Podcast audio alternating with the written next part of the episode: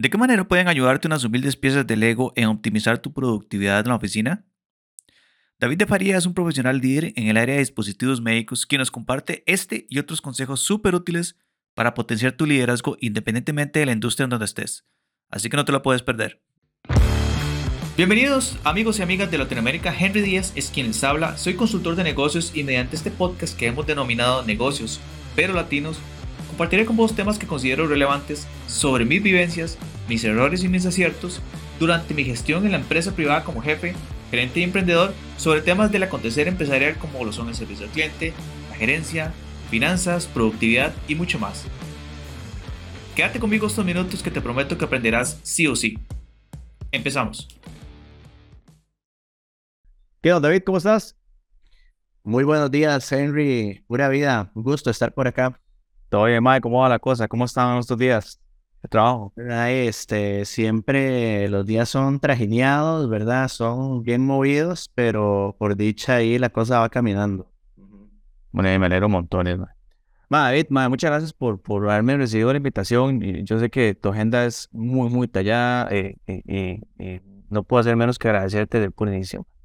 Em, en primera instancia, Mae, yo, desde, desde que nos conocimos aquella vez en, en, en, la, en el lanzamiento del libro de Franklin Covey de, de Confiar e Inspirar, se llama el libro en español, pues además de que creo que con vos genera muy buena química y podemos desarrollar buenos temas ahí en, en los breaks, me, me, se me quedó un par de historias de las que, de las que me contaste sobre, sobre tu vida profesional y, pienso que, que, a las personas que escuchan este espacio les puede servir de mucha utilidad para, para ver si de alguna forma reflejados y que, este, y que puedan aprender eh, de tu experiencia y de tu carrera. Entonces, eh, esa es en esencia la idea. Y, y bueno, empezamos con, con una de, de, las que, de la que recuerdo, que es la que más recuerdo de, de ese día que estuvimos conversando ahí y es sobre eh, el, el tu, experiencia con la mentoría y eh, eh, quién, es, quién es David antes de encontrarte, encontrarte con esta persona que me contaste, que se convirtió en tu mentor profesional y quién es David el profesional después de, de, la, de, de estar con, con, esta persona. Entonces me gustaría que, que, que desarrolles de nuevo esa historia que es súper interesante sobre sobre eso, cómo se dio, de dónde venías, eh, qué pasó ahí en y, y, cómo se desarrolló a manera de, apertura. Oh, pura vida, Henry, qué, qué, gran oportunidad de contar esa bonita historia importante para mí y para mi desarrollo profesional. Em, bueno, para contarles un poquito, eh, yo soy un, un nacido en Tibás, de padre brasileño y de mamá tica. Eh, estudié en el tecnológico, en ingeniería en diseño industrial. Posteriormente me especialicé en ingeniería de dispositivos médicos, siempre bajo la casa del tecnológico. Eh, me ha tocado por decisión propia, por cosas del destino, enfocarme al sector de los dispositivos médicos, que para Costa Rica hoy en día eh, representa su principal producto de exportación, eh, lo que lo hace el único país del mundo que su principal producto de exportación son dispositivos médicos. Eh, es un dinamizador de la economía representando alrededor del 38% de las exportaciones del producto del país y con una tasa de crecimiento altísima de como el 12%. Entonces digamos que que el crecimiento y las empresas que siguen viniendo y el desarrollo nacional en torno no satelital a todas esas empresas que, que en su mayoría pues han venido del extranjero a mostrarnos ¿no? cómo es el negocio, en este caso de la manufactura de dispositivos médicos, eh, pues ahí me, me enrolé desde hace poco más de 12 años eh, en mi vida profesional. Antes de eso me dediqué eh, siempre a trabajos de ingeniería, pero más enfocado a investigación y desarrollo en empresas que, bueno, una ya no está, que fue con la que empecé, que fue Atlas, que después pasó a ser Mave y después eh, desapareció la manufactura de, de, línea blanca acá en Costa Rica. bueno, entonces durante ese proceso y, en respuesta a la, consulta de Henry, eh, yo no siempre me dediqué a los negocios. Por ejemplo, actualmente yo soy eh, director de desarrollo de negocios para CRX Life Sciences, que es una firma eh, de origen estadounidense que lo que ofrece son servicios de consultoría para estas empresas de dispositivos médicos, tanto para las de afuera como para las familiares incluso, ¿verdad? Aquí nacionales. Y de ahí no siempre me dediqué a los negocios. Entonces ahí en, la historia que, que introdujo Henry, eh, ahí, bueno, en, eh, tuve un periodo largo de, de trabajo en Procomer, eh, muy, muy, por cierto, muy agradecido de haber podido trabajar en Procomer. realmente cumplen una función súper importante para el país, ¿verdad? En conjunto con, con CINDE también, que es otra institución que se mueve muchísimo en, torno a todo esto de la inversión extranjera directa y los dispositivos médicos.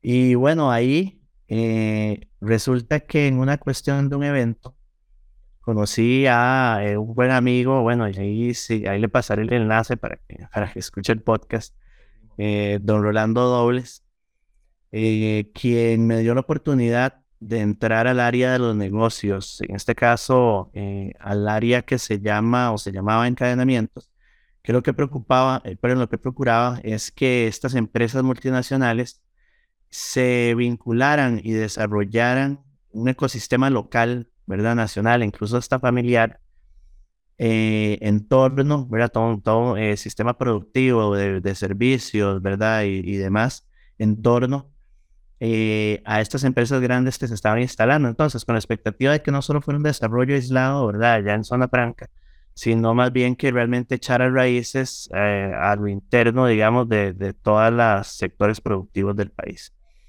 Entonces, bueno, ahí fue una gran oportunidad porque conocí muchísimas cosas, entre eso conocí ahí el sector de dispositivos médicos y ahí tomé la decisión justamente de especializarme eh, en mis estudios en dispositivos médicos. Entonces, bueno, ahí eh, a partir de ahí ya la historia cambió y fue un giro importante que siempre se mantenía dentro del área de la ingeniería, pero eh, ahora con un claro foco a nivel de negocio, ¿verdad? Eh, que poco a poco a su vez fue tornándose en, administración y dirección de la gestión comercial ya de la empresa, ¿verdad? Entonces fue un proceso eh, de muy bonito, ¿verdad? De como, como todo lo que uno tiene la oportunidad de ir creciendo, ¿verdad? Que usualmente va creciendo poco a poco y que ah, muchas veces empieza con, con ese rato que tenemos en la noche, no libre, porque, porque nunca hay tiempo libre en realidad, pero que muchas veces uno eh, se le va a cualquier cosa, pero también eh, cuando, cuando hay, eh, yo voy a decirlo así, cuando Dios lo permite, porque no es, no es solo la voluntad de uno, de ahí, ahí uno puede ir avanzando, ¿no? Muchas veces en esos ratos, este, y bueno, por dicha, es una historia que, que es parecida a la historia de los dispositivos médicos en el país, en la que he tenido la oportunidad de ir viviendo un desarrollo eh, constante que me ha permitido crecer muchísimo, muchísimo, he aprendido muchísimo de cada, de cada persona que ha estado ahí. Yo mencioné a Rolando Dobles, pero bueno, muchísimas personas que me han abierto eh, la oportunidad eh, y que les agradezco muchísimo porque, claro, he, aprendido muchísimo y les debo muchísimo para, pues, lo que digamos, humildemente, pues hemos logrado y sobre todo pensando en la proyección al país de vuelta también, que es algo gratificante siempre poder ayudar y poder servir. Y ya sea desde de Procomer o desde empresas del sector de dispositivos médicos, eh, al final de cuentas hay algo muy interesante en este sector, que lo que al final todos hacemos de alguna forma, haciendo nuestro mejor trabajo, eh, es salvar vidas, ¿verdad? Entonces, muy, muy interesante, muy complacido también de donde eh, me ha permitido eh, de caminar, ¿verdad? Dios eh, profesionalmente y, y, muy contento y agradecido también Henry Ball de permitirme compartir esta, esta historia. Retomando el, el, en la historia de Rolando, recuerdo, ahí me corregí si, si, si, si estoy mal, que él, él de alguna forma te sacó de, de cierta zona de confort en la que estabas para llevarte hacia nuevos retos o en una dirección de negocio diferente. Entonces, no sé si puedes contarnos cómo, fue esa conversación, qué, qué, fue lo que te dijo, si recuerdas esas charlas, eh, porque de alguna manera me parece que es, es eh, habla mucho de esas oportunidades que se nos presentan a todos, en donde, en donde muchas veces, eh, tal vez uno por, por, por, no querer mover el escenario como está, o tal vez por, por no quererse suficiente, o no, o creerse suficiente, ¿verdad? El famoso síndrome del impostor, pues uno, uno las deja pasar, ¿de acuerdo? Entonces, no sé si puedes ampliarnos un poco sobre, sobre eso, es, es, esa, esa, esa, esa interacción con, con Don Rolando. Sí, bueno, eh, definitivamente, y, podría mencionar por dicha varias personas que han sido gente primero, ¿verdad? En, en la vida de uno. Eh, con diferentes posiciones, algunas veces jefes directos, algunas veces eh, más bien de otro departamento totalmente, a veces más bien, eh, ¿verdad? Entre un organigrama ahí más bien supeditados a uno. Pero en general yo sí muy agradecido con toda la gente que ha pasado por mi vida y ha, ha sabido ser gente. El factor humano, ¿verdad? Este, estamos claros que al final del día siempre falta el tiempo, ¿no? Y, siempre, si tuviéramos más tiempo, se seguiría llenando de tareas, probablemente. Eh, entonces, bueno, eh, ahí eh, siempre fue muy importante, el, digamos, la visión, en este caso, que tenía don Rolando, ¿verdad? Que era una visión primero de ser humano, entonces al llegar con ese, con ese no tacos de frente, todo lo contrario, ¿verdad? No, no hablando tal vez directamente de KPIs, que fue lo que vos comentabas, tal vez lo primero que quiso conocer fue un poco de mi familia, eh, un poco de mí, un poco que me gusta, un poco que me motiva, y es que al final de cuentas de, de, de las cosas importantes que uno ha aprendido, es justamente eso, que antes de el negocio, antes de la profesión está la persona, eso beneficia, vamos a ver, trabajar a la persona beneficia a los negocios, beneficia a la producción, facilita la administración, mejora la comunicación, ¿verdad? Una serie de, factores que ahí yo creo que uno podría sentarse un buen rato a sacar una lista. Pero bueno, en, su momento sí, eh, acercamientos súper... Em, bueno, tal vez volviendo a la, a la conferencia en que nos conocimos, eh, que realmente inspiraba y, realmente creaba confianza. Entonces ese fue el arranque. Después, claro, venían los indicadores, de los indicadores. Eh, al inicio, cuando uno hace un cambio como el que hice yo, eh, de empezar en, la rama de los negocios que no, Que, que la veía de cerca, pero no, no me tocaba bailar, ¿verdad? Con, con el toro al final eh, de retador ver, ver indicadores en torno a montos en millones de dólares, ¿verdad? Cuando usted nunca había visto tal vez los contratos que le pasaban por otras cosas, ¿verdad? Tal vez nunca ni siquiera alcanzaron un monto tan alto y resulta que era la meta eh, que tenía. Bueno, entonces, eh, definitivamente el acompañamiento, el estar ahí, ¿verdad? Es otra cosa que puedo recalcar y que definitivamente trato ¿verdad? Y, también de aquí, aunque soy denuncio, pero, pero ese seguimiento también ha sido la clave en CRX, sí, yo estoy, estoy muy, muy seguro de eso, porque cuando tenés una capacidad de medir, ¿verdad? Y con la base, con base en, en, en la medición, podés controlar y resulta que lo haces con una periodicidad saludable, vas a poder corregir cualquier cosa en un buen momento, si es necesario vas a poder mantener la cohesión del, del, equipo o de los equipos, ¿verdad? Que muchas veces son más bien representantes de otros equipos que tienen que llevarse es, no solo sus acciones, sino también esa motivación que tiene que llegar hasta, hasta la repetición número dos y tres, ¿verdad? De, de las escalas ahí donde llegará el, el mensaje. Entonces, eh, sí, pero algo muy importante, además de tener indicadores retadores, eh, es tener indicadores claros, ¿verdad? Entonces, acompañado de ese seguimiento que te digo, muy saludable, eh, desde un inicio hay que saber hacia dónde se están metiendo los goles, a dónde es dentro y a dónde se fuera de la cancha, ¿verdad? Dónde estoy fuera de juego, eh, qué puedo hacer, qué no puedo hacer, eh, ¿verdad? E incluso ya más, más a fondo, eh, de todo lo que uno llamaría aquí en Costa Rica, ya que el, concepto también de este, de este podcast tan interesante de Henry, de ahí es, es, dinámica la cosa, es, dinámica la cosa, y dentro de ese dinamismo, qué orgullo que puedas presentar la versión TICA eh, de cómo hacemos negocios, ¿no? Y cómo conversamos y demás. Entonces, bueno, el colmillo también que se desarrolla eh, en torno eh, al manejo de indicadores que no solo tienen que ser tus enemigos, también pueden ser tus amigos.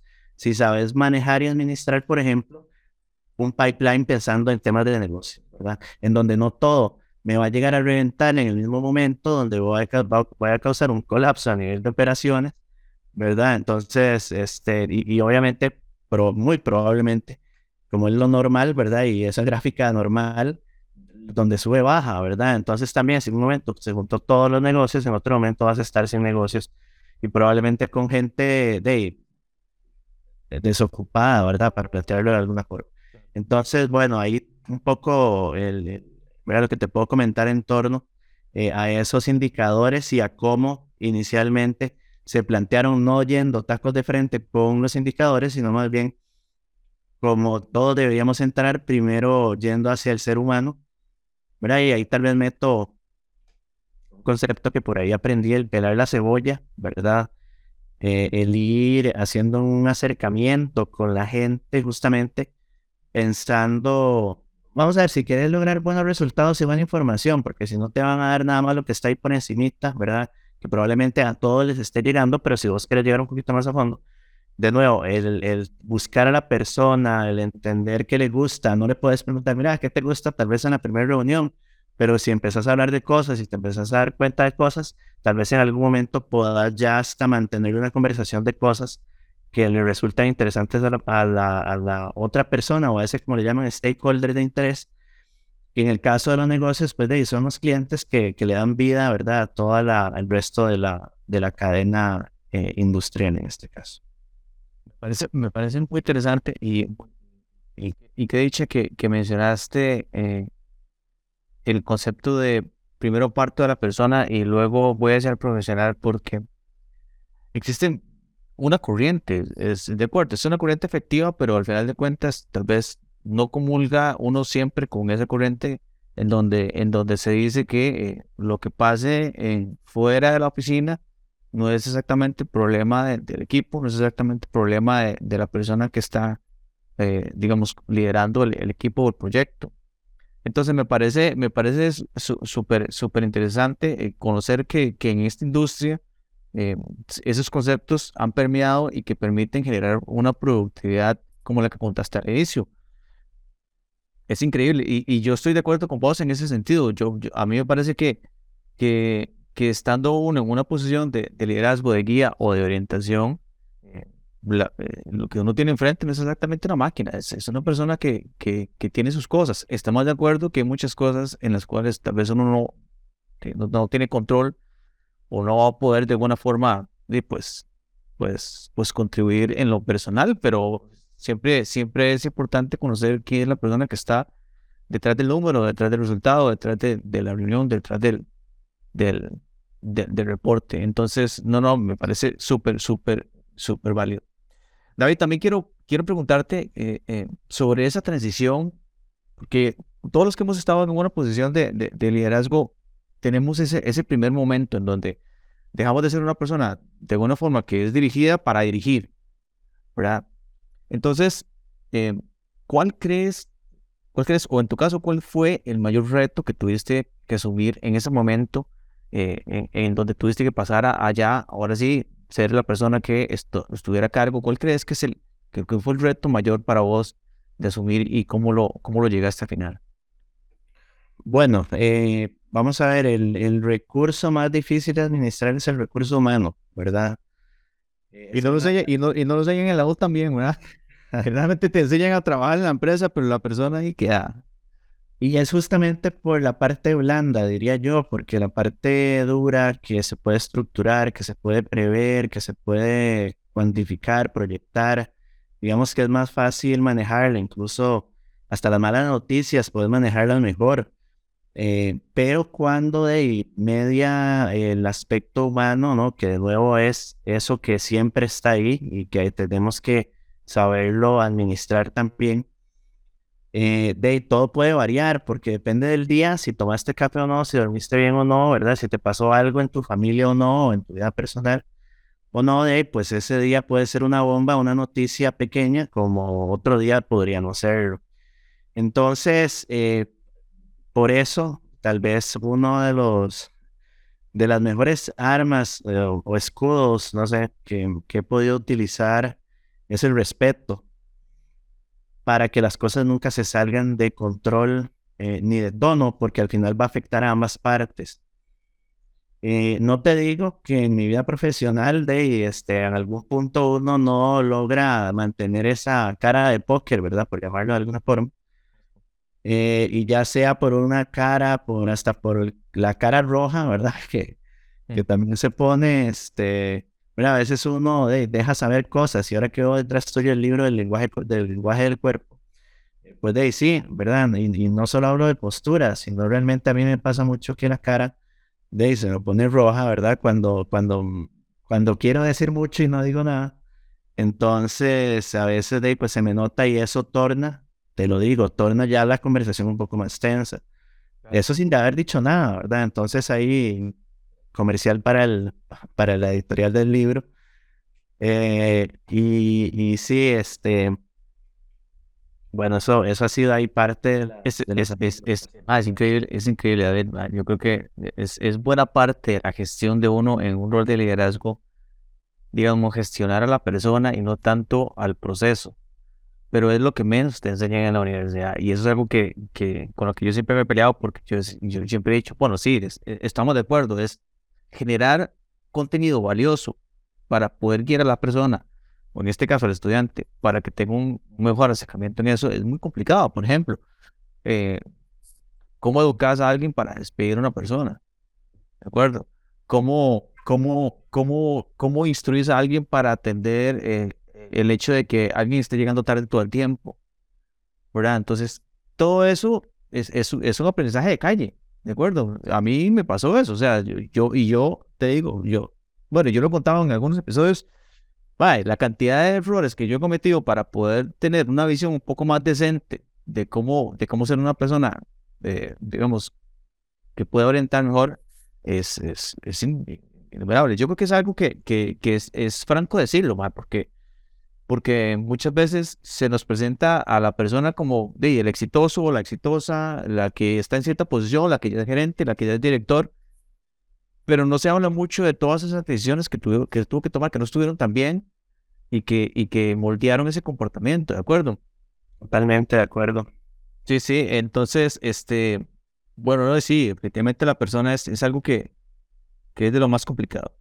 David, también hay otro, hay otro asunto que, que a mí me llama la atención en, términos de, de, esta corriente, de esas distintas corrientes de, de liderazgo que se dice, yo soy un líder suave, yo soy un líder eh, que me gusta estar del lado del control, yo soy un líder que me gusta estar eh, siempre detrás del dato, a mí no me traiga mucha explicación, déme nada más el dato, o soy un líder que me gusta mucho ir al campo, me gusta acompañar, me gusta soltar.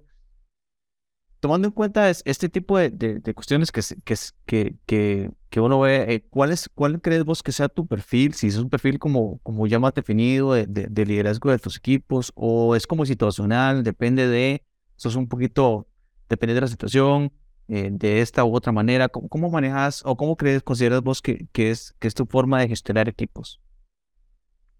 Sí, eh, muy buena pregunta, Henry. Muchas gracias. Eh, sí, vamos a ver.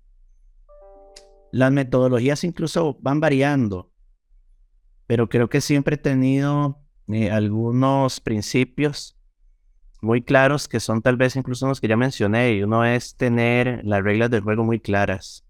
Eh, a mí sí me gusta que es que no me imagino otra forma de poder ser eficiente, efectivo, ¿verdad? Si, si te cambian el objetivo a cada rato, si cambian las reglas de juego a cada rato. Entonces, alineado a, las buenas prácticas que nos enseña el, Project Management Institute, de lo primero es que hay que marcar el juego, ¿verdad? Hay que tener un charter ahí que indique lo básico de cómo, cómo funciona el asunto. Parte fundamental de eso son los indicadores y cómo poder dar seguimiento a los indicadores. Allí hay definitivamente parte de la clave. Otro aspecto, bueno, es cómo transformar esos indicadores de en estrategias, en acciones, este, y obviamente sumado eh, el, el, requerimiento adicional, digamos, de que no es para que vuelva a ejecutar solo, sino para que se ejecute, eh, ¿verdad?, con un equipo. Entonces, bueno, eh, Vamos a ver, ahí ese principio para mí se vuelve fundamental, ¿verdad? Incluyendo las sesiones, esa cierta periodicidad en la comunicación, que vos contés con algo fijo de que vas a tener ahí a tu gerente, a tu director, a tu supervisor y viceversa, eh, con garantía de ese tiempo. Entonces también que sea un tiempo sagrado, que se trate de, de respetar. Y, yo sé que en mi caso, no, y te lo digo, el cliente va primero, o sea, y uno con tranquilidad y frialdad no le dice a cualquier compañero, mira, es un cliente, entonces, de, ¿verdad? Es, mi foco. Eh, pero bueno, este, ese es uno de los principios que creo fundamentales. Eh, bueno, vamos a ver de nuevo, te digo, hay metodologías de metodologías, a mí me gusta la metodología Scrum, en lo personal, desde que la conozco es una muy buena metodología, creo que bueno, es, es, planteada para el desarrollo originalmente de software o, para temas de, de, IT, pero en realidad es súper útil. En general, cualquier metodología ágil, pero, pero bueno, esta que comento Scrum es muy, muy útil. Y básicamente hay. Desarrollar un poquito el concepto de, la metodología. Claro que sí, y plantea de forma muy simple y clara eh, las entradas y salidas de un bucle de trabajo que se da con cierta periodicidad. Entonces, hay jugadores clave dentro de ese proceso, eh, como eh, hay un, un dueño de producto, por ejemplo, al inicio, que es el que se encarga de meter el input correcto al equipo que va a trabajar en bucle, ¿no? que va a trabajar en, repeticiones. De alguna forma, las repeticiones hacen sentido en tanto denotan o marcan un follow-up con el Scrum Master, que es el supervisor, digamos, o administrador de proyecto de ese bucle de trabajo donde pueden haber muchísimos jugadores dentro de ese bucle, dependiendo del proyecto que esté, que esté entrando. A la salida también plantea, pues lo que es lógico, un seguimiento, no solo una entrega, sino un seguimiento, ¿verdad? Y también obviamente ciertos parámetros de cómo entregar, ¿verdad? Entregar contra requerimientos, o sea, si un, un input, ¿verdad? Contra ese input se va a chequear el, el, el output. Eh, entonces es una metodología sencilla, muy interesante. Eh, pueden hacerse estilo karateca, siendo Scrum Masters. Ahí hay ahora certificaciones eh, muy accesibles por, por internet. y sí, este, esa es otra, no tanto la metodología, porque eso cambia de nuevo, ¿no? Ahí surgen nuevas metodologías, uno se sigue informando, uno sigue aprendiendo, pero tal vez en este momento sí podría plantearla como una metodología sana, Obviamente va a depender de muchas otras cosas, ¿verdad? Para el, para el hecho de que sea sana y que sea efectiva, pero sí, por lo menos como, como base, eh, sí, sí, la podría, la podría recomendar. E, ese pues tal vez es otra cosa que podría eh, dejar por ahí, pero de ahí, de nuevo, cuando estás ya ahí en, en, el ring, de, te toca boxear cada, cada uno que te sale, te boxea diferente, ¿verdad? Y, y, y, y entonces es como, como encontrar la comba al palo. Y dentro de ese proceso, tal vez lo último que podría mencionar en este momento eh, es el tema del coaching, que es algo que también, eh, bueno, toda la vida lo hemos conocido, yo por lo menos desde el lado deportivo, pero bueno, ahora muy aplicado al, cómo eh, manejar equipos, ¿verdad? Y, no solo equipos, sino también cómo poder ser un buen compañero de repente. Eh, porque la oportunidad para el coaching se da eh, a cada momento. Es, es definitivamente recomendado conocer sobre coaching porque es una manera que nos permite canalizar inquietudes o situaciones que podrían volverse difíciles y negativas, cómo llevarlas hacia un hacia un camino más eh, productivo de desarrollo. También es una forma más potable, por decirlo así, de cómo ser jefe. Y tal vez ahí vuelvo de nuevo a tu, a, tu pregunta. Eh, el jefe eh, coaching es, es, más un líder, que al final yo creo que es lo que uno busca siempre ser. Y tal vez ese sería un buen paraguas para meter todo lo que dije anteriormente. El líder va a procurar un desarrollo y va a permitir ese, ese sano, libre albedrío, ¿verdad? Que tenemos, o sea, esa voluntad propia para no estructurar y matar, por ejemplo, eh, creatividad, para no matar motivación con un esquema muy rígido. Vos podés ir dando una trazabilidad individual, ¿verdad? Y, es importante porque también le planteas eh, a la gente un, un, un camino ¿verdad? Donde entiendan a dónde están, de dónde vienen y hacia dónde pueden ir, con base también a qué cosas, ¿verdad? Entonces, eh, es, interesante formar, eh, construir, digamos, ese camino en conjunto con, eh, con el equipo, ¿verdad? No que seas vos el que diga, ah, sí, claro, aquí lo que le gusta a todo el mundo es esto y lo que vamos a hacer es así, de esta forma, que definitivamente hay cosas que son inevitables, no manejar de esa forma y muchas veces los indicadores que vienen de arriba, ¿verdad? Que tal vez no son la mayor cantidad, pero son los más importantes tal vez a la hora de reportar progreso a, nivel, a nivel interno, ¿verdad? O a nivel corporativo incluso. Entonces, este, sí, creo que por ahí, por ahí anda mi respuesta, Enrique. no sé si... No, son todas, son todas larga. Está súper bien, está súper bien.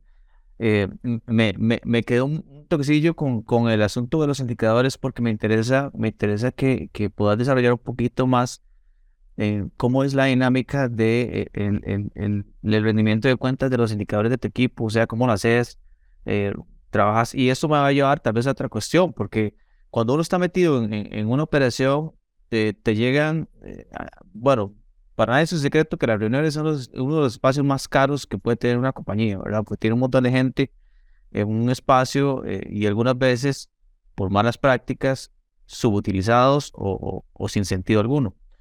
Y tenemos un montón de reuniones para, para rendir cuentas hacia nuestros superiores y también con nuestro equipo. Entonces, ¿cómo es que, cómo es que generas esa dinámica entre, entre, entre ver los indicadores con las personas, si haces en grupo o, ¿Cómo balanceas eso? Y además, ¿cómo balanceas el hecho de, de, esas, eh, de esos indicadores que también suben? ¿Cómo, cómo trabajas tu tiempo eh, en, la oficina para poder cumplir y ver con eso con cada gente? Muy buenas preguntas, Henry. Y, gracias porque me da la oportunidad de, compartir cosas que... para eso estamos, porque la idea es que hablemos de, hablemos de que, que en la oficina no se puede. Muy bien, muy bien, muy bien. Bueno, ahí hay varias, varias preguntas, ¿verdad? Insertas. Entonces, como para, para darle un poco de forma, de nuevo, los indicadores tienen que existir, tienen que ser visibles y tienen que ser una garantía, digamos, con cierta periodicidad. Esa periodicidad obviamente va a depender de si tenés sistemas que te puedan brindar información en tiempo real, idealmente eso ya se puede hacer, ¿verdad? Ya hay miles de herramientas, bueno, no sé si miles, pero cientos de herramientas eh, algunas mejores que otras definitivamente, eh, pero bueno, eh, tienen que existir, tienen que medirse con garantía y con visibilidad alta. el primer problema es llegar y no tener indicadores, ¿verdad? Ya hay que crearlos.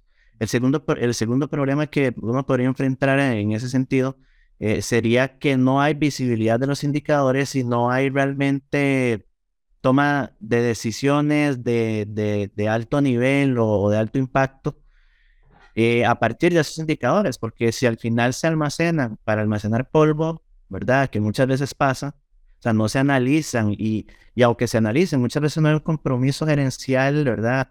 Eh, o, o, corporativo para poder eh, gestionarlos, ¿verdad? Entonces, realmente eh, los indicadores, tal vez es la forma más clara de decir, tienen que existir, tienen que ser muy visibles y tienen que ser una garantía periódica, ¿verdad? Esa, esa visibilidad la trabajas con tu gente semanal, quincenal, la trabajas una vez al mes. ¿Cómo es la dinámica en, en cuanto a seguimiento?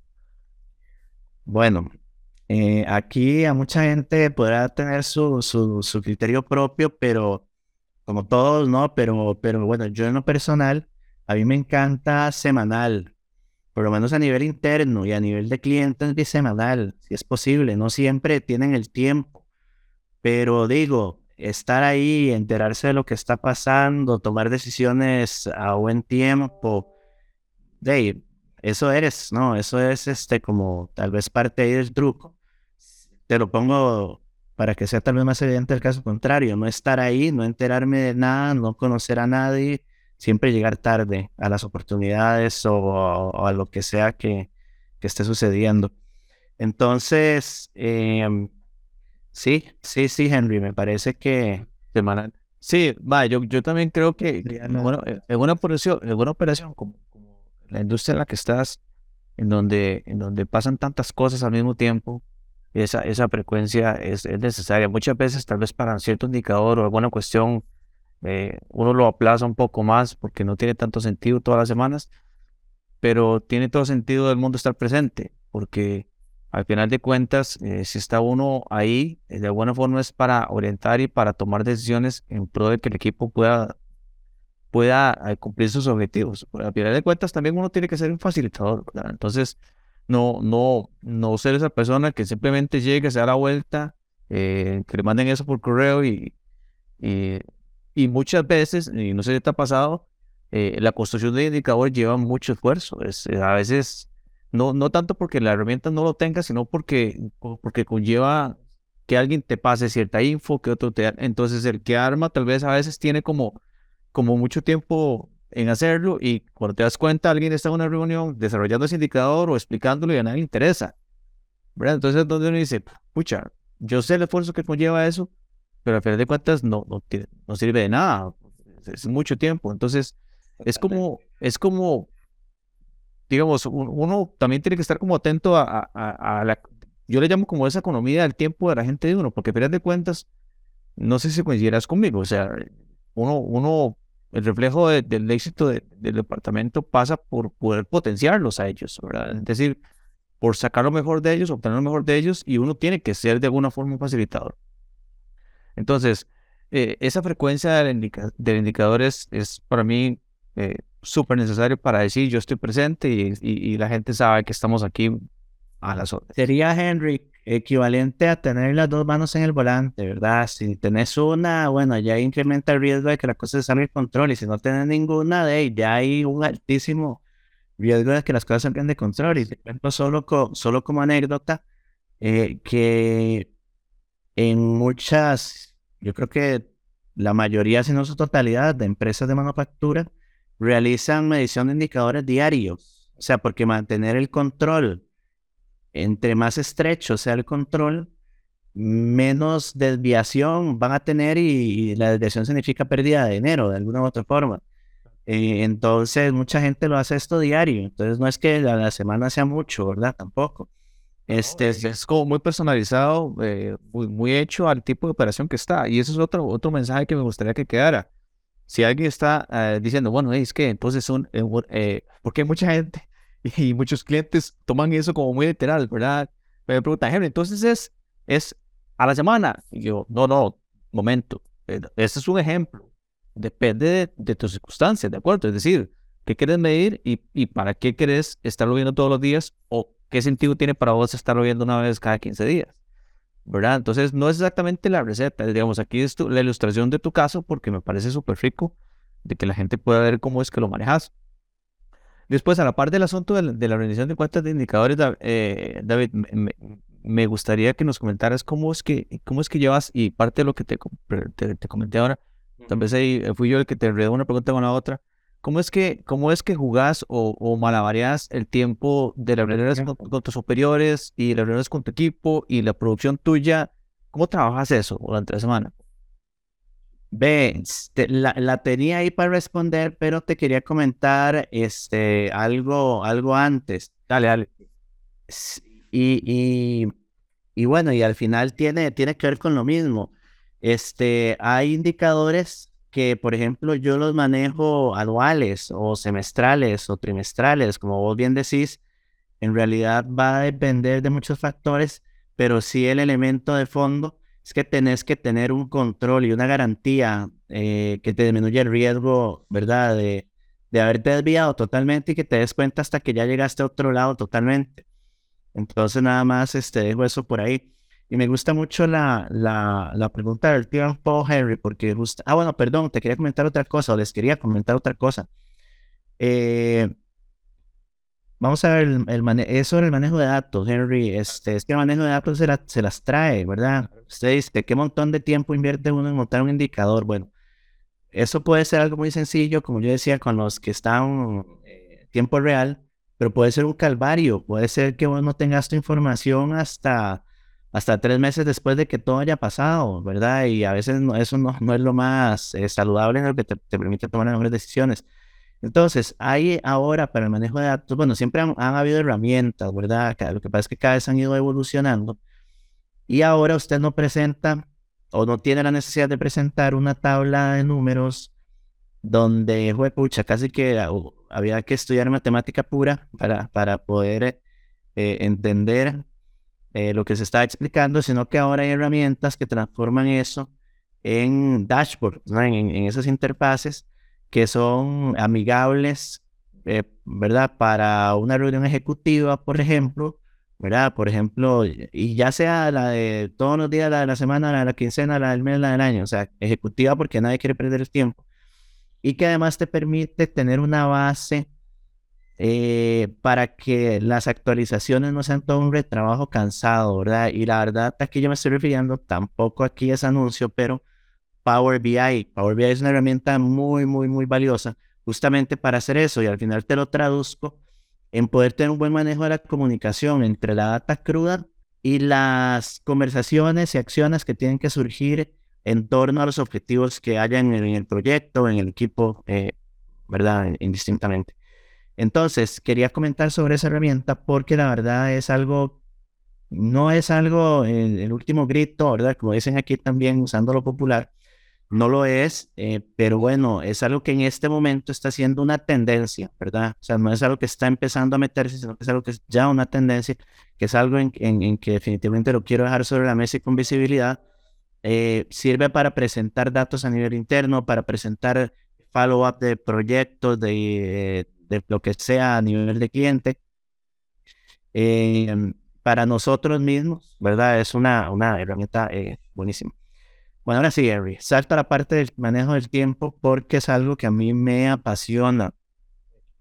Yo tengo que contar que yo eh, de niño tenía, eh, fue, fui dictaminado clínicamente como déficit atencional. Eh, entonces, eh, a mí, pucha, para mí el tema del manejo del tiempo era realmente un problema. Eh, se me iba jugando Lego, se me iba dibujando, se me iba haciendo cualquier cosa, jugando en la calle, pero me costaba el manejo de tiempo muchísimo. Yo tuve la oportunidad de, asistir a un curso que me mandó la persona que me estaba atendiendo, ¿no? Para, para poder salir adelante, digamos, de, de esa condición. Eh, y bueno, el Paquita Lee se, se, llama, se llamaba, la verdad que es mucho, no tengo contacto con ella. Eh, pero bueno, yo tendría, no sé, 12, 12 o menos, o sea, alrededor de los 12 años. Eh, y ella me enseñó a manejar el tiempo como justamente como piezas, de, como tucos de, de madera o piezas de Lego. yo de hecho me traje un juguete de mi hijo Solo por si usted me hacía esa pregunta, Henry. Pero, pero antes, eh, quiero explicar un poco qué tiene que ver el tiempo con los legos o con los bloques de, madera.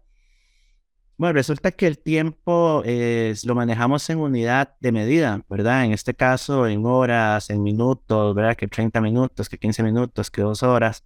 Y resulta que los legos también tienen una unidad, que es la pieza de lego como tal, ¿verdad? Entonces es interesante porque hay actividades que en vez de una hora tardan dos horas, ¿verdad? Entonces resulta que sí tenemos una pieza de Lego que no es de, altura 1, sino que es de altura, no es de, una X, sino que es de altura 2X, ¿verdad?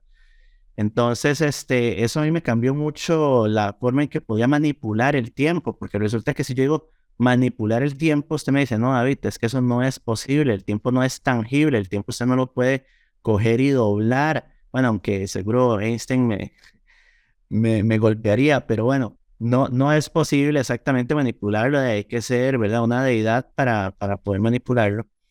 Pero eh, cuando usted entiende que son una unidad de medida, usted sí puede manipularle. Y ahora que tenemos ese calendar que todos tenemos de Outlook o de Google o de lo que sea, justamente los tiempos y las unidades de tiempo se manejan como bloques y como, sí, como bloques y como, como Lego, indistintamente, ¿verdad?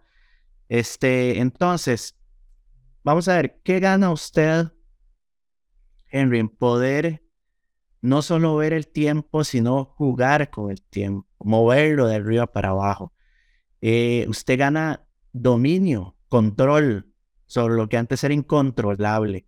Ahora viene aquí una parte en paralelo que es que si usted no se da a autorrespetar, o sea, si usted setea sus tiempos eh, y, y después no lo ve o no le importa, pierde su tiempo.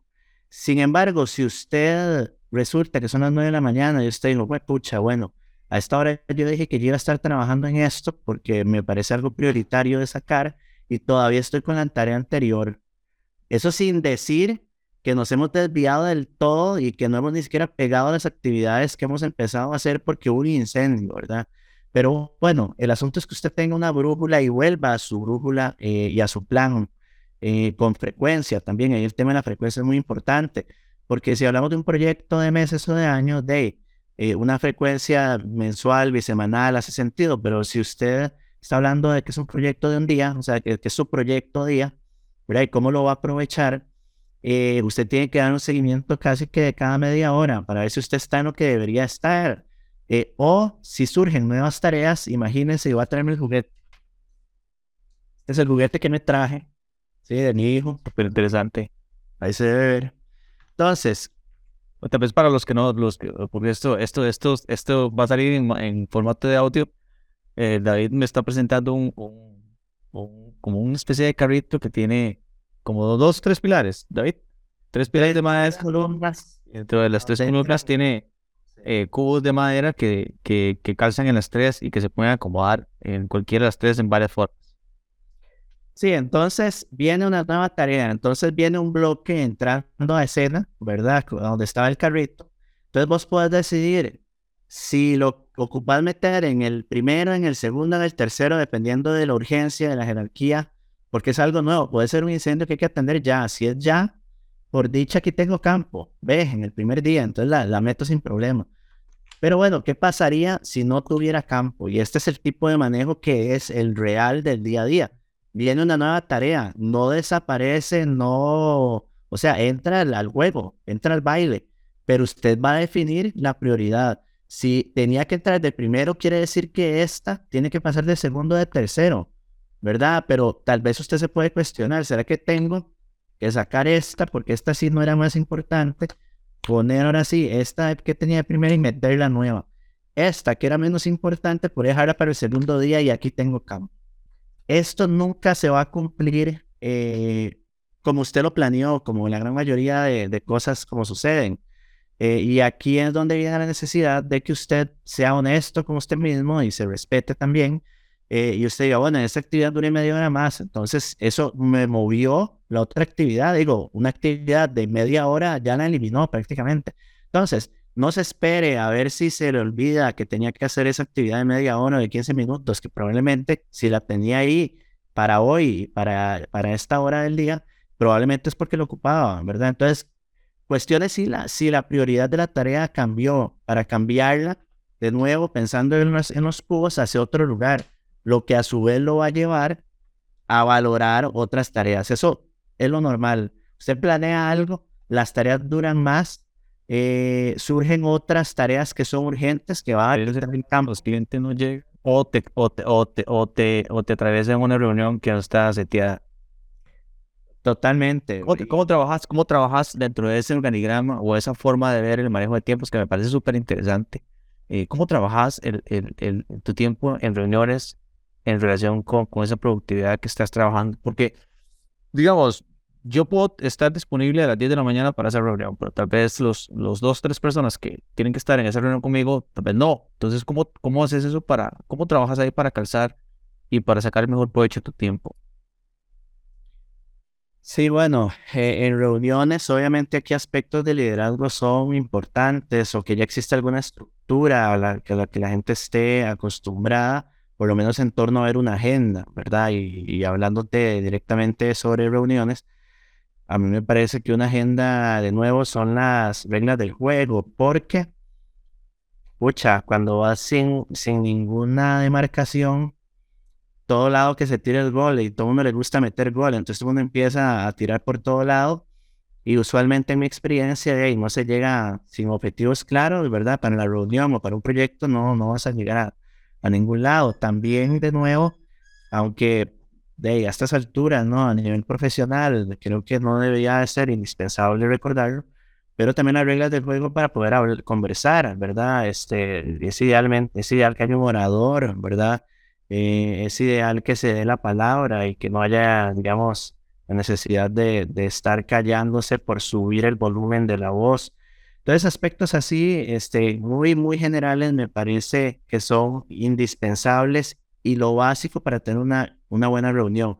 Ya para ahí en dentro, pues de nuevo, va, va a depender eh, de, de, lo, de lo que vas a conversar, ¿verdad? Si lo que quieres es una lluvia de ideas para ese para ese día o lo que llega son con preguntas muy claras, ¿verdad? Pero tal vez así a nivel general es bonito poder contar una historia en una reunión. O sea, eh, si ustedes ven las películas y los cuentos y las historias no son planas, ¿verdad? No es, no es ver el Excel toda la reunión. Entonces, yo sí tal vez como sugerencia final dejaría que trataran de generar una, una sinfonía, ¿no? A nivel de reunión y de los elementos que van dentro de esa agenda para que no sea aburrida eh, y para que mantengan la atención y el interés de la gente en la reunión. Buenísimo. David, ¿cuál es? Dándole poquito de giro al, al, al, a lo que estamos conversando, pero en relación con eso, eh, me gustaría, me gustaría conocer cuál, cuál, cómo ha sido tu experiencia a nivel de, de gestión, de productividad, con todo este asunto post pandemia de, de, de, de la virtualidad, del teletrabajo, eso que antes eh, se nos inculcó de que teníamos que estar en la oficina para producir y ahora las reglas han cambiado radicalmente. Eh, algunas compañías saliendo de pandemia se quedaron como mixtas, algunas industrias volvieron al presencial. Eh, en el caso tuyo, ¿cuál ha, sido, cuál ha sido la, la, forma en la que han, en la, en la que han trabajado con, en relación con eso que les ha servido mejor? Bueno, eh, te voy a poner el ejemplo en, CRX y cómo trabajamos. Eh, vamos a ver, y es una tendencia también a nivel de oficina. Eh, no cada persona, por ejemplo, tiene su campo fijo, sino que va a estar a donde ocupe estar, ¿verdad? En nuestro caso, la gran mayoría del tiempo es ahí en la par del cliente, ahí a la par de la línea de producción, ahí con los equipos, ¿verdad? Entonces, si es así, se ejecuta, pero entonces ya no es un tema de obligatoriedad de estar en un lugar específico, sino cuál es el lugar que te hace más sentido, ¿verdad? Para ese día, para ese momento. Eh, eso, ese cambio, digamos que, vamos a ver, esa oportunidad de la cual se nos dio acceso por medio de la pandemia, irónicamente, ¿verdad? Algo que no era posible, que pasa a ser algo inevitable, ¿verdad? Y ahora se vuelve ya la realidad eh, de forma principalmente híbrida, como le estás planteando, pero también con un repunte altísimo de modelos totalmente de, remotos, ¿verdad?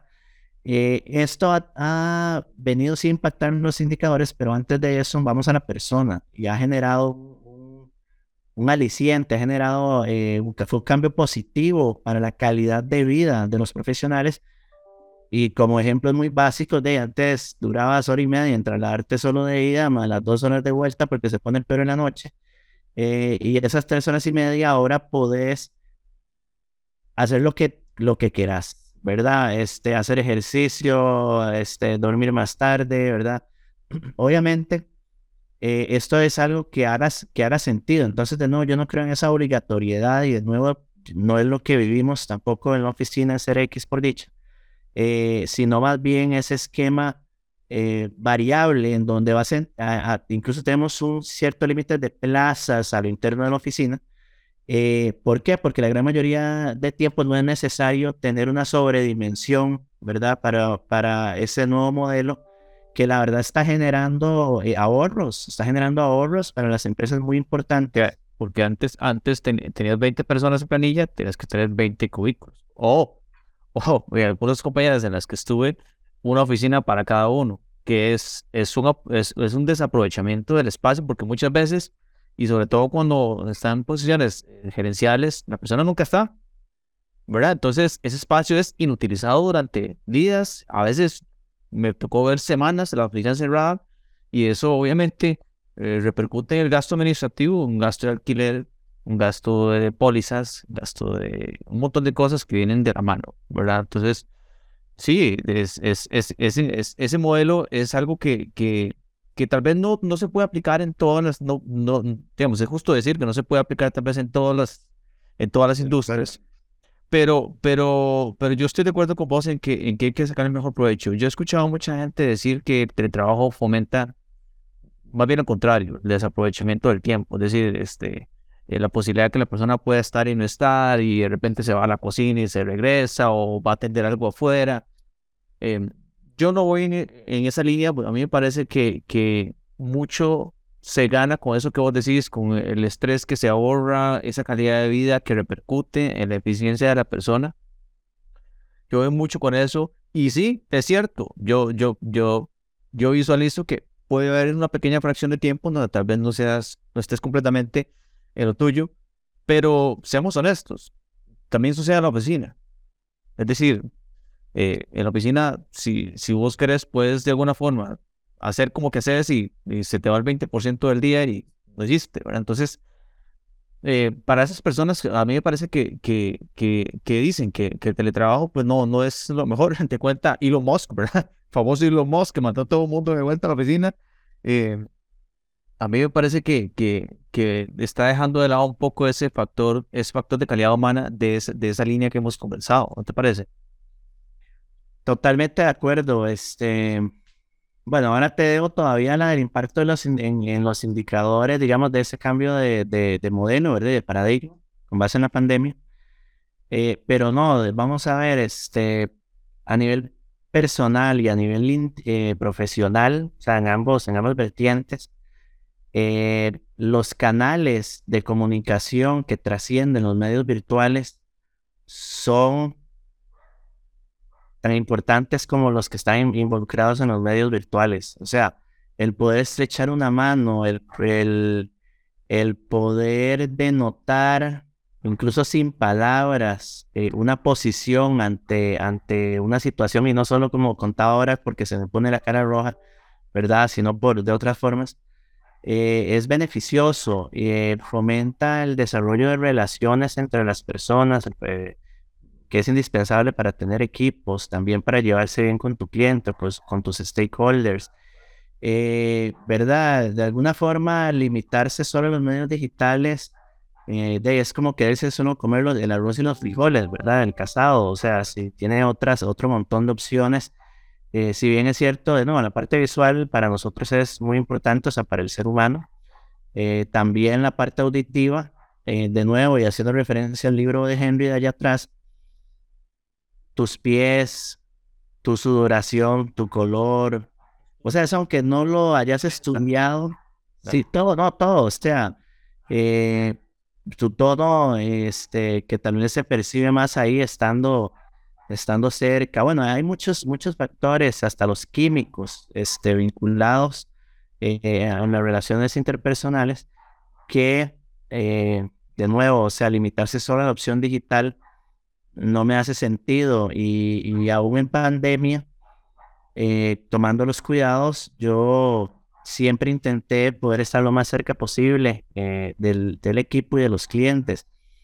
Eh, y ahora aún más, ¿verdad? Que ya estamos saliendo de pandemia y que más bien vemos que la gente quiere verse con gente porque pasó un montón de tiempo sin ver a nadie. entonces, más bien lo estamos tratando de aprovechar. Si quiere, Henry, le contesto de una vez en parte, la parte del impacto en los indicadores de este cambio eh, de paradigma. Vamos a ver, Dave, no, no, no todo, no todo siempre es positivo. Claramente eh, el impacto puede haber sido negativo o positivo o neutro, dependiendo, digamos, de, la empresa a la que, eh, de, las personas que estén acá escuchando.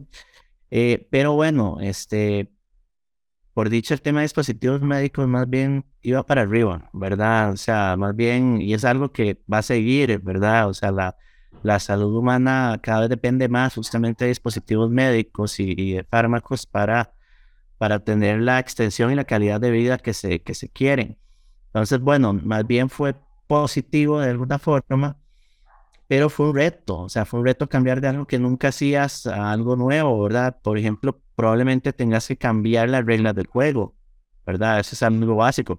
Y de nuevo, el aspecto humano, que muchas veces reacciona asustándose cuando hay algún cambio.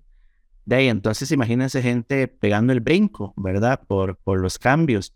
Eh, entonces, bueno, es un reto, ¿verdad? Y, y, les confieso que eso fue, o sea, fue, yo creo que yo creo que ya, ya realmente ya lo estamos dejando atrás, ¿verdad?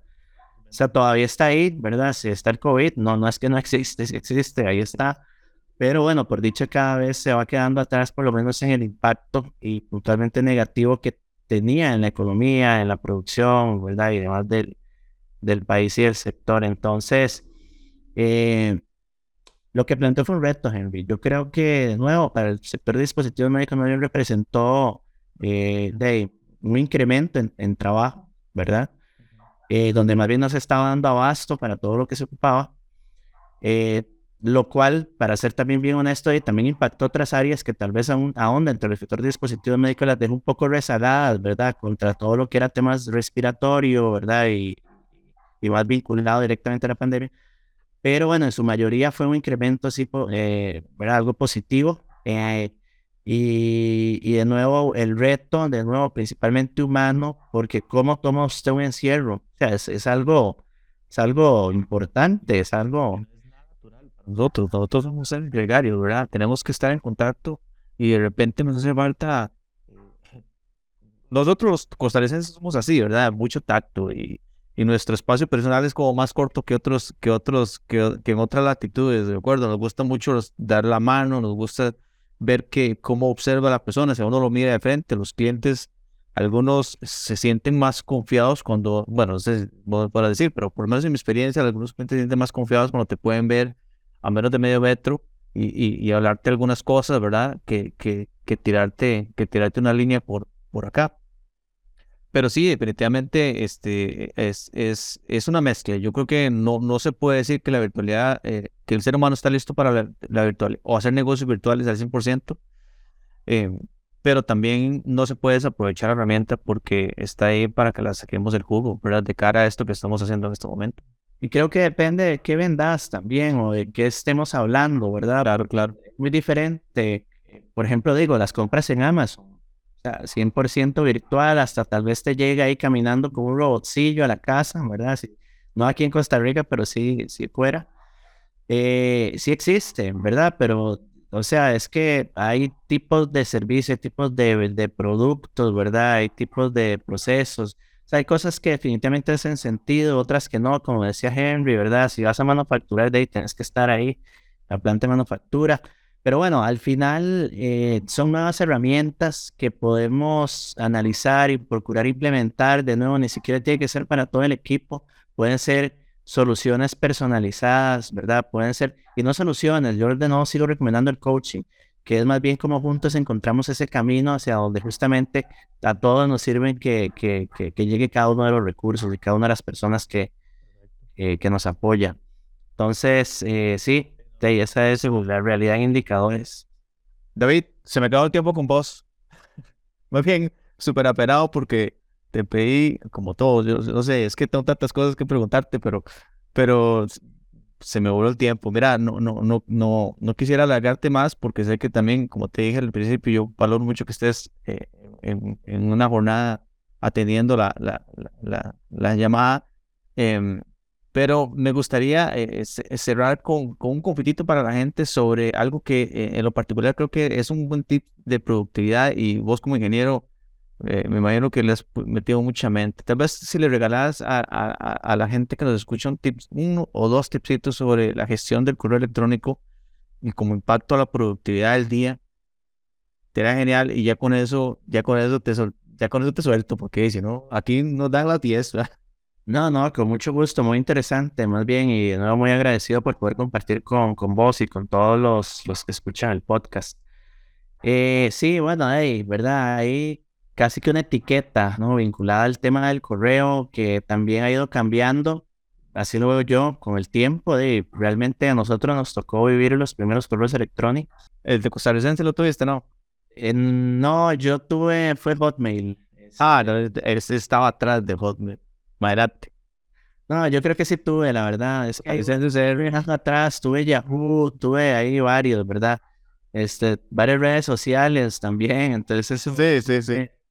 eso fue variando, pero bueno, la etiqueta ha ido, como es en la, eh, en la historia de la humanidad, cambiando, ¿verdad? Siempre dinámico todo. Eh, la etiqueta del correo ahora realmente uno procura eh, sí dar visibilidad a la gente correcta, pero en los momentos correctos. O sea, vamos a ver, evitar el spam, ¿verdad? Evitar los correos innecesarios. Eso, que la gente muchas veces, mira, te copio por, para que lo veas ahí, nada más por aquello, que lo tengas. Sí, hay que tener cuidado, este, y entre más, claramente, entre más comprometido esté el tiempo del recurso, más cuidadoso hay que tener con, con los correos y con el follow-up. Le meto de una de las reuniones, porque yo hablé muy bien de las reuniones, pero la reunionitis como la correitis este, son terribles, son, este, consumen demasiado tiempo.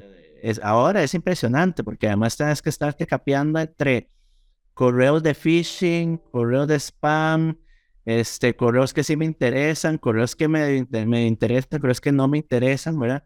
Y cómo haces el manejo, eh, el manejo de eso. Yo en lo personal, y aquí les dejo el, el, el tip, ese es como tipo manejo de bloques, ¿verdad? Y del, tema del tiempo y, el, y, y la agenda.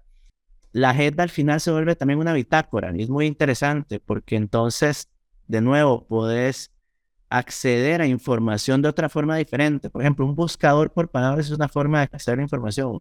Usted buscando en la biblioteca de antes por, por, eh, por el abecedario era otra forma, ¿verdad? Hay diferentes formas de acceder a la información pero esta eh, también es una forma eh, diferente de accederla eh, que también hay que tenerla ahí en consideración.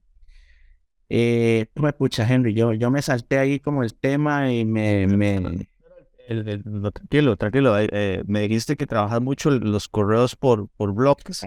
Em, acostumbradas, acostumbradas, vamos a ver, acostumbradas llegar a la oficina, abrir y, y determinar la priorización de sus correos o a cómo vayando el día o haces un corte? ¿Cómo lo gestionas en la dinámica del día?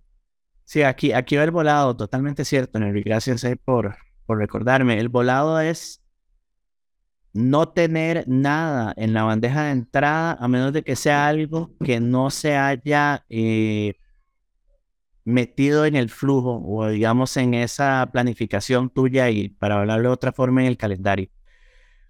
Vamos a ver, tener un chorro de cosas en el escritorio, como tener un chorro de cosas en la bandeja de entrada, no es muy saludable, por lo menos a nivel de localizar la información y jerarquizar también acciones que pudieran venir en respuesta a esos correos.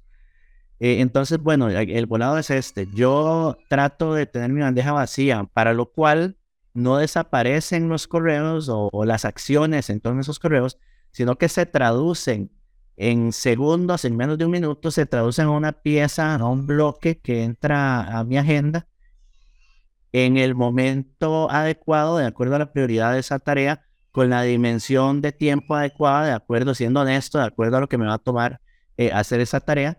E incluso muchas veces es directo en la agenda, en ese bloque que meto el correo o que meto una hoja de Excel que ocupo para, para lo que quiero trabajar o responder en ese correo.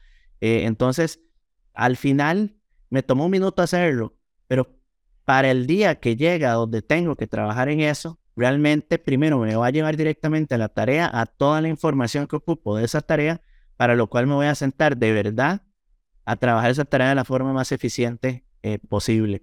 Entonces... Te llega un correo y decís, ok, esto yo lo puedo ver viernes por la mañana. Entonces agarras y seteas la agenda de una vez en ese momento en ese tiempo y ¿qué haces? ¿Haces como un reply a la persona? ¿Estaré atendiendo esto o...? Ah, sí, por supuesto, sí, sí, este, vamos a ver. Bueno, ya ha sido ahí enfático en que el tema de la comunicación, entre más eh, estrecha sea, menos desviación va a haber, ¿verdad? Y más seguro vamos a estar caminando. Eh, entonces, sí, lo primero es responder, no tenés que responder ya con la solución, ¿verdad? Vas a responder con una fecha, con una confirmación, eh, ¿verdad? Eh, tu timing de la acción tiene que contemplar, ¿verdad? Que tal vez si usted lo dejó para la hora antes del momento en que tenga que entregarlo, pues pucha, probablemente no lo va a cumplir por todo lo que ya hablamos de que vienen nuevas tareas y, vienen nuevas cosas que vienen a mover los, los bloques y al final tu tarea tiene que desplazarse hacia atrás, ¿verdad? Entonces, que la, que la plantees en un, en, en, un momento idóneo con un colchón, ¿verdad? Ahí va otro, otro consejo, eh, porque usualmente las cosas no pasan exactamente en el momento que uno las planea. Eh, y ahí adentro, yo en lo personal meto toda la información que ocupo, todos los archivos rápido, ¿verdad? No, no toma un minuto hacer. Eh, y eso es lo que te permite no tener un proceso lento, digamos, de calentamiento para empezar la tarea, sino entrar de lleno, porque sabes qué tienes que hacer, sabes cuándo tienes que hacerlo, tener la información a mano y realmente te volvés mucho más, mucho más eh, efectivo. Si a futuro ocupas eh, retroceder en el tiempo y buscar información con versiones incluso anteriores, puedes hacerlo. Es un repositorio también, ¿verdad? Una, eh, una bitácora, como dije antes, que definitivamente es otra forma de acceder a la información, pero una que todos tenemos, porque todos tenemos calendario, que parece una herramienta muy básica, pero en realidad, pues, pucha, tiene mucha funcionalidad. Ahora se vincula con Teams, con todas las plataformas eh, con Salesforce, para los que utilizan Salesforce como CRM. Entonces, bueno, eh, ahí dejo también la... Buenísimo, buenísimo. muchas gracias. Es, ese me lo voy a dejar yo en particular porque yo lo que hago es que, eh, sí, yo, yo, respondo, determino la fecha con, con los clientes o con los socios, y, em, pero en, en el adjunto de esos documentos ahí me voy a dejar el tipsillo para mí también, para irlo teniendo ahí. David, ah, no, a decir, Vaya, muchas gracias por tu tiempo, más. Se me quedaron muchos temas fuera, pero tengo que respetar el espacio que me diste. Así que, te agradezco montones eh, que, que, me hayas regalado eh, tu visión de los negocios. Espero que no sea la última vez que, que, conversemos de esto. Más adelante, tal vez se me, se me dé la oportunidad de, de volverla a, tu arma y, y, las puertas de este espacio siempre van a estar abiertas para, para tus consejos y para toda tu experiencia. Muchísimas gracias, Henry. No quisiera irme sin invitar a los eh, ingenieros, administradores y gente eh, de, del sector de dispositivos médicos y de zonas francas, bueno, a seguir primero el podcast de Henry, ¿verdad? Porque yo ya, yo ya me, me volví fan también. Eh, y bueno, también a mis amigos, ¿verdad? Que, que por ahí les voy a estar pasando el, el enlace para que se sumen a escucharlo. pero bueno, también invitarlos a que nos contacten en CRX. Realmente muchos de los dolores de cabeza que tienen en este momento, por principalmente temas regulatorios, ¿verdad? Que no es hacer las cosas de como uno quiere, sino como, como está especificado en normas, eh, se vuelve un dolor de cabeza. Y en CRX podemos quitarle de encima ese dolor de cabeza, cumplir con tiempos requeridos eh, e incluso mejorar eh, el estado del arte, digamos, de esos sistemas de calidad y de esas respuestas ante incumplimientos o ante también eh, salida, digamos, de, de, las, de las métricas y de los indicadores que, que se quieren que se mantengan en verde. Así que invitadísimos a contactar a CRX. Eh, no sé si hay una publicación, Henry, de alguna forma podemos poner mi correo, tal vez para... Ponemos, vamos a poner el, el... Eso te iba a preguntar, ¿cómo, le pueden, cómo te pueden llegar? ¿Cuál es el medio?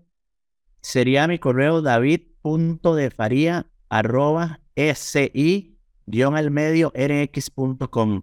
Eh, eso es de Enhanced Compliance RX, porque también atendemos al sector pharma, el sector de dispositivos médicos, eh, perdón, de Life Sciences es, es, es amplio, abarca dispositivos médicos, eh, pharma, biotecnología también, entonces para lo que necesiten, eh, david.defaría arroba eci guion al medio rx.com. Henry, muchísimas gracias de nuevo y te felicito por, por, por este espacio. Muchas gracias, Lo vamos a dejar toda esa información en los comentarios para la gente que esté interesada. Bueno, nota, Nos vemos por ahí. Muchas gracias. Buen día. Así como yo, espero que hayas aprendido mucho de la historia y forma que tiene David de gestionar los equipos de trabajo. Mi nombre es Henry Díaz, esto es Negocios pero Latinos y no te olvides de compartir este episodio con las personas que consideres les puede servir todo lo que nos enseñó David hoy. Nos escuchamos.